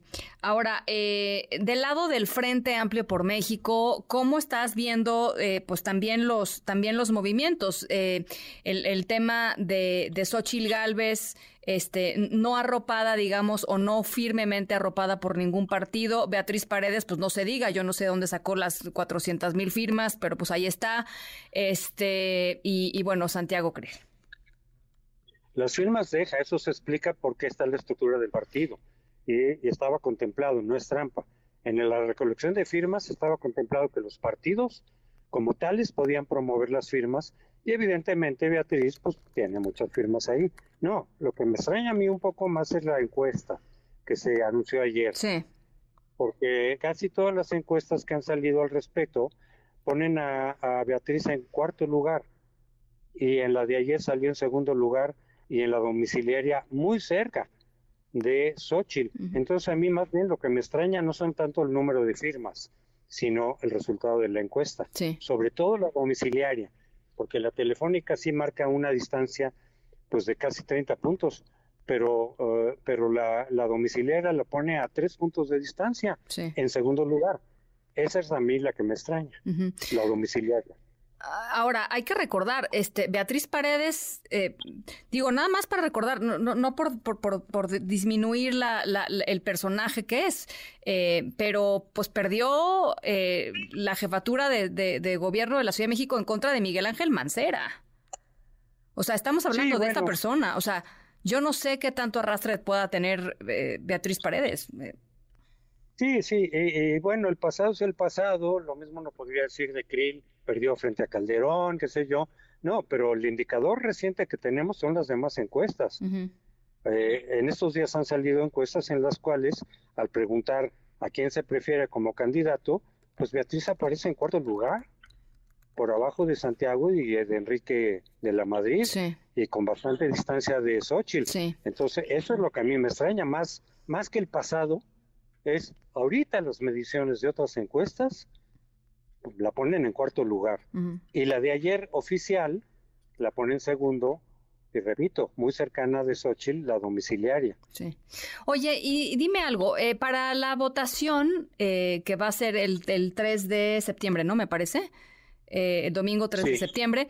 Eh, eh, ¿Es relevante, eh, digamos, por ejemplo, que Xochitl no cuente con estructuras partidistas o, digamos, porque he leído por ahí un par de análisis que dicen es que ahí se viene la cargada priista con, con Beatriz Paredes o la cargada panista con Santiago Krill? digamos, ¿es algo que preocupa o que te preocupa o que, o que piensas que puede marcar una, una diferencia, no te diría no, no válida, sino pues, pues sí, no sé si sea deseable, pues. Sí, sí, sí hay preocupación. Mira, no tanto que, la, que los panistas se vayan con Santiago. En lo de las firmas se estuvieron por mitades, ¿eh? La mitad de las firmas recabadas por el PAN, un poquito más de la mitad se fueron con Santiago y las demás se fueron con Xochitl. O sea, ahí, ahí no está el problema. El problema está en los del PRI, porque el PRI tiene además mucho más militantes que el PAN. Sí podrían volcarse efectivamente en favor de Beatriz, que es la única prista que queda. Y este y lo que pasa es que como además va a ser voto físico, personal, pues eh, los ciudadanos de a pie que no son militantes de partido, pues habrá muchos que digan, me queda muy lejos el centro de votación, o salí y ya no estoy en mi distrito porque tuve que viajar a otro estado, a otro lado, y no puedes votar si no estás en tu distrito, porque no se permitió que hubiera un voto digital, a diferencia de la recolección de firmas, donde sí fue digital, el voto del 3 de septiembre eh, de esa parte de la primaria, tienes que ir a la urna. Eh, en ese sentido son, son más fácilmente de movilizar los militantes de los partidos que los ciudadanos. Sí, o sea, los trepas en, ¿no? Los, los, citas en una plaza pública, los trepas en un camión y los llevas a votar. Así es. Oye, y, y eh, eh, digamos, eh, la votación va a ser un tema ponderado con el resto de las, de las demás cosas que se están valorando, ¿no? O sea. Una encuesta como la de ayer, este, donde valdrá cada uno de los ejercicios 50%. O sea, el 50% se le otorga a la primaria de, de voto directo y el 50% una encuesta como la que se hizo ayer. Y esto se promedia y el que gana, pues ya ganó. El que, queda más arriba, pues. El que queda más arriba en el promedio de esos dos, pues es el que gana. 50% de, de la votación física, personal, y 50% de la encuesta. Se promedia entre dos y el que queda arriba gana. Bueno, pues ahí está. Eh, interesante las cosas que están pasando en, en, los dos campos. Y me parece, conforme va acercándose, pues los momentos ya de definición eh, final, em, pues nerviosismo, mucho nerviosismo, ¿no? Sí, desde luego. por supuesto. Yo creo que las cosas van a seguir moviendo mucho, tanto en Morena como aquí en la oposición. Ojalá que sea para bien, pero sí se ve que hay mucha, mucha agitación, muchas cosas, muchas estrategias de un lado y del otro. Creo que vamos a ver mucho movimiento, ¿eh? En los dos lados. Bueno, pues ya veremos. Creo que el, creo que el siguiente seguramente será Marcelo Ebrard, ¿no? No sé, o sea, en, los en las próximos en los próximos días tendría que tendría que estar eh, o semanas, sí, o, las semanas. Yo creo que ahí viene la definición de Marcelo. Bueno, pues no está fácil romper con el presidente. Eso sí, ¿no? Eso sí debe ser claro. Desde luego, pero repito, si él estuviera dispuesto a quedarse en Morena, pasara lo que pasara, creo que estaría todo de más todo lo que está diciendo, todos los rollos. Así fue muy duro, muy duro. Muy duro. Bueno, y además ya, ya van varias, ¿no? O sea, van varios, varios mensajes que va dando en, semanas pasadas, hasta este que de plano fue pues brutal, ¿no? Me parece. Así es. Brutal. José Antonio, mil gracias, como siempre. Te mando un abrazo. Que, te vaya bien. gracias. Muchísimas gracias. Las 7 de la tarde con 37 minutos. Ana Francisca Vega, NMBS Noticias.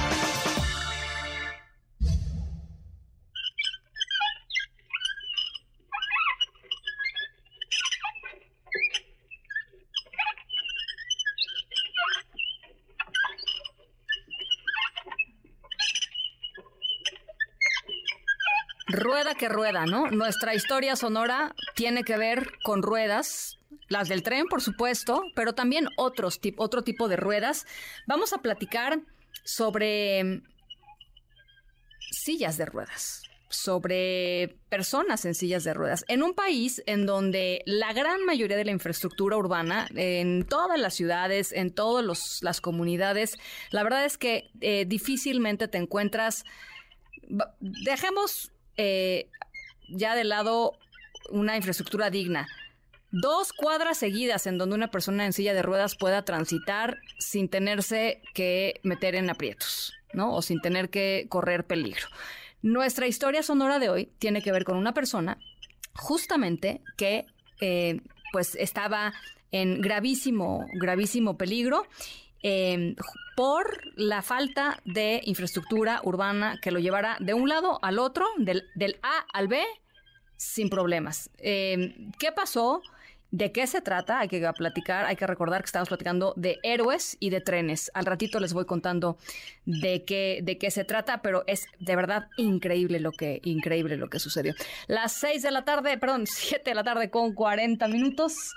Vamos a la pausa, regresamos con mucho más. Estamos aquí en MBC Noticias. Tenemos un montón de, mensajes eh, eh, hoy, al ratito los, los voy leyendo.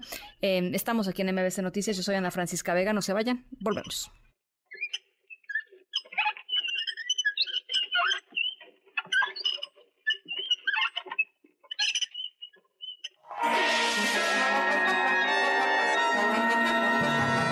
Para cerrar la semana, siempre es grato escuchar en qué la regó nuestra clase política, en qué le falta tener tacto para echar sus choros mareadores. Y yo, Jovita Manrique, les traigo lo que viene siendo su molito, para que estemos atentos a lo que dicen y hacen nuestros políticos. Escúchame todos los viernes en MBS Noticias, aquí en el 102.5.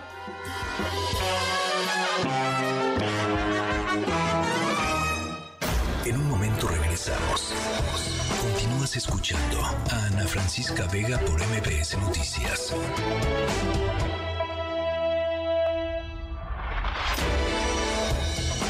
Ya estamos de regreso. Ana Francisca Vega en MBS Noticias. Corre cámara. Cine, cine series, stream, stream, con Arturo Magaña. The Demeter. On charter from Romania to London.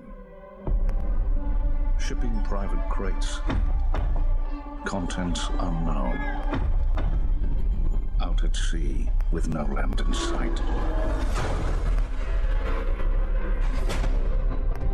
This here is Clemens.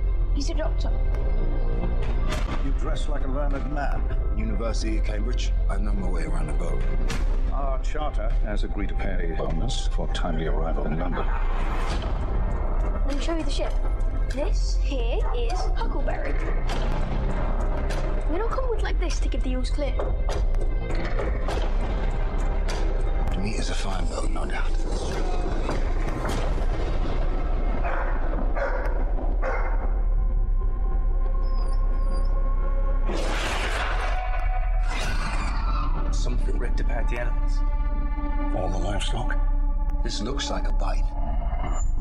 Search the ship. Everywhere. Arturo Magaña atrapado en el tráfico. Atrapadísimo, atrapadísimo, pero, pero aquí muy estás. contento. pero aquí estoy, al pie del cañón, querida Ana, ¿cómo estás? Qué gusto saludarte. Perdón por no estar ahí contigo, pero No, el miedo no, es pues, igual. Estando no, el miedo es igual. Sí, y más porque pues me dejas aquí solapas, mano. Este, y pues sí, sí se siente gacho. Exacto, perdón, pero bueno, pues así, así es la vida en esta ciudad, pero así de caótica y de miedosa es aquí, como también en, eh, a bordo del, del en donde hoy conocemos una nueva historia sobre Drácula. Me atrevo a decir una de las más aterradoras. En esta ocasión es dirigida por André Overdal, un cineasta verdaderamente talentoso que ha llevado al cine historias que a mí me han dejado helado, que me han, llenado de muchísimo miedo. Todas coinciden en lo mismo, tanto eh, la morgue como historias de miedo para estar en la oscuridad, como Troll. Todas coinciden en esas atmósferas que este hombre sabe construir a la perfección, en la forma en la que él no solamente pone monstruos para espantarnos, sino que les da personalidad a esos monstruos, les da vida, les da una historia y les deja algo para que nosotros conectemos con esas historias que nos quiere, que nos quiere contar André Obredal. Tuve oportunidad de platicar con él y hablamos justamente de esta atmósfera, de, de lo que nos, nos hace eh, sentir a bordo de este, de este barco, el Demeter, en donde eh, llevamos, llevan al cine por primera vez un capítulo de este libro de Bram Stoker, en donde nos cuentan cómo fue que Drá- eh, Drácula fue justo eh, volviéndose eh, mucho más fuerte conforme iba pasando una víctima a otra. Algo así como lo que sucede en Alien de Ridley Scott, en donde de pronto estamos en el espacio y, y grites o no, nadie te puede escuchar. Un poco así funciona aquí, en donde este, este personaje va alimentándose y va creciendo una víctima a la vez. Y platiqué con André sobre esto y si me permites, vamos a escuchar lo que nos dijo este gran director de cine de terror. Échale. Yo creo que el miedo es una emoción muy fuerte, es algo que no queremos explorar realmente nunca, no queremos hacerlo del todo, pero que es una emoción tan fuerte, algo que nuestro cuerpo reacciona de una forma tan interesante que aceptamos hacerlo en un ambiente seguro, como en un teatro, como en un cine, eh, o, o sentir la emoción de estar en, un, en una montaña rusa, ¿sabes? Es algo que nos atrae mucho como seres humanos. Queremos sentir esas emociones. Y es una emoción tan grande que esperamos transmitir aquí.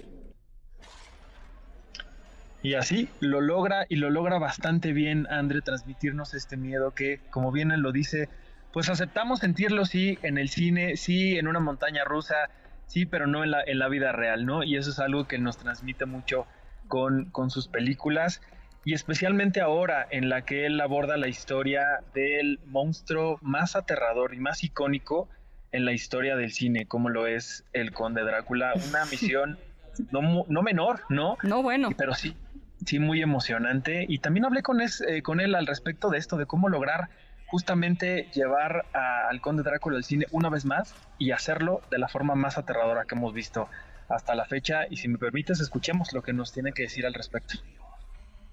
Exactamente, esa era nuestra meta, crear una de las películas más aterradoras sobre Drácula, nunca antes hecha. Queríamos crear una película de terror en vez de una historia gótica llena de drama. Por, eh, sabes, siempre hay mucho drama alrededor de las historias de Drácula, en el libro, en las otras adaptaciones. Y queríamos ir a la pureza que hay en el corazón de esta historia y quisimos acercarnos a este ambiente que vivimos en Alien, eh, muy inspirador, y crear una atmósfera terrorífica a bordo de esta nave y alrededor de esta película. Y para hacerlo, querida Ana, para llevar esta historia de la forma más aterradora posible, tenía que tener los mejores elementos a la mano y lo hizo con un actor verdaderamente talentoso que es Javier Botet, un español que tiene síndrome de Marfan, que es una, una enfermedad ¿Qué es que pues es como una dis- dismorfia corporal, Sí. ¿no? eh, pero que él pues ha aprendido a hacer de eso su mejor herramienta narrativa y estar en películas de terror espectaculares. Historias que lo ha llevado a conquistar el cine y hoy lo llevan a hacer el conde Drácula en el cine. Hablé con él también y me compartió mucho su emoción de ser Drácula y si te parece escuchemos las palabras que tiene para contarnos. A ver, venga después de muchos años haciendo muchos monstruos de y allí, ya en muchas entrevistas me preguntaban ¿qué monstruo te gustaría interpretar? ¿Sabes? Y durante muchos años yo también pidiéndole al universo decía pues Drácula, Nosferatu y Drácula me parece que son tan icónicos, son el principio del, del monstruo en, en el cine. Entonces es como una meta para una persona que ha dedicado su vida al cine de terror, a los personajes monstruosos. Entonces, para mí, después de varios años respondiendo eso y esperándolo, pues el hecho de que nada menos que Amblin, la productora de Spielberg, se ponga en contacto contigo porque quieren que seas tú nada menos, es, es un agradecimiento a mucho trabajo apreciado y que, piensen que eres tú y que, y bueno, pues eso, un honor coger y decir, joder, oye, me voy a hacer Drácula, mi Drácula. Lon Chaney tiene suyo, Boris Carlos tiene su Frankenstein, Christopher Lee, eh, Price, no sé. Pues ahora Bela Lugosi, ahora yo. Nada menos. Gary Oldman, vale. Es un enorme honor. Y para mí fue como ponerme la medalla de oro, decirlo conseguido, gracias a muchos años de, trabajar duro, que, que, yo pueda estar ahí. Ha sido un sueño. Qué bonito, qué pues, bien. qué emocionante, ¿no? Y Fue, un honor hablar con ambos y compartir y sentir esa emoción que tienen, que tienen los dos. Y lo, podemos ver, lo podemos ver en Drácula Mar de Sangre, que ya está en los cines y estoy seguro que, que les, va, les va a encantar.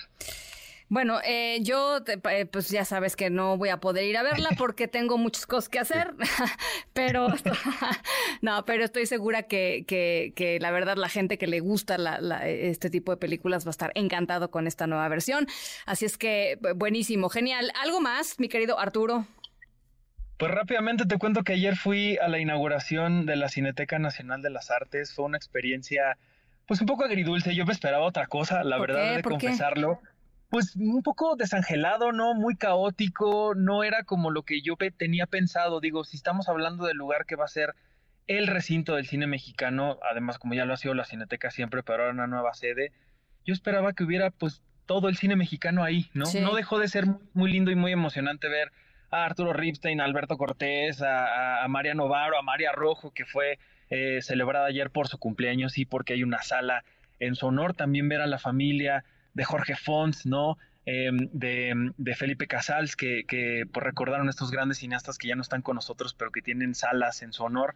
Pero no dejó de ser como algo pues, pues triste que se vio incluso hasta opacado por los funcionarios públicos que estaban ahí, ¿no? Y que en discursos, pues incluso hay un Martí Batres hablando de los libros de texto. Ah, em, no, ya. Es decir, como que, como que eso hizo que se perdiera mucho el foco de lo que teníamos que, que hablar y celebrar, que es el cine mexicano y que tiene un espacio más para, para verse, ¿no? Es, sí, una cineteca que está a 10 minutos de otra, que no es lo ideal, pero que sí habla del rescate de espacios eh, que antes eran privados para hacerlos públicos y llevarle a la gente más opciones para ver este cine mexicano tan bonito, tan padre que hacemos aquí y que merece tener lugares donde la gente los pueda ver con calidad y demás. Entonces fue triste que pues que la política, la burocracia, una vez más, sea de las suyas, hombre. Qué ultra flojera, pero bueno, eh, iremos ya sin este, sin este manto, digamos, de, de, grilla encima, iremos a conocerlo.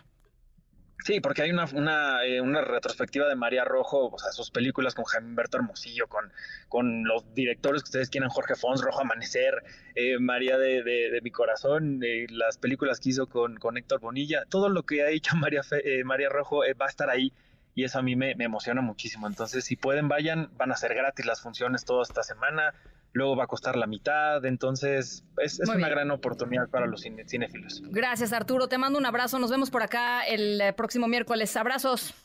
Con mucho gusto, un abrazo para ti y para todos. Buenas noches. 754. Ana Francisca Vega, NMBS Noticias.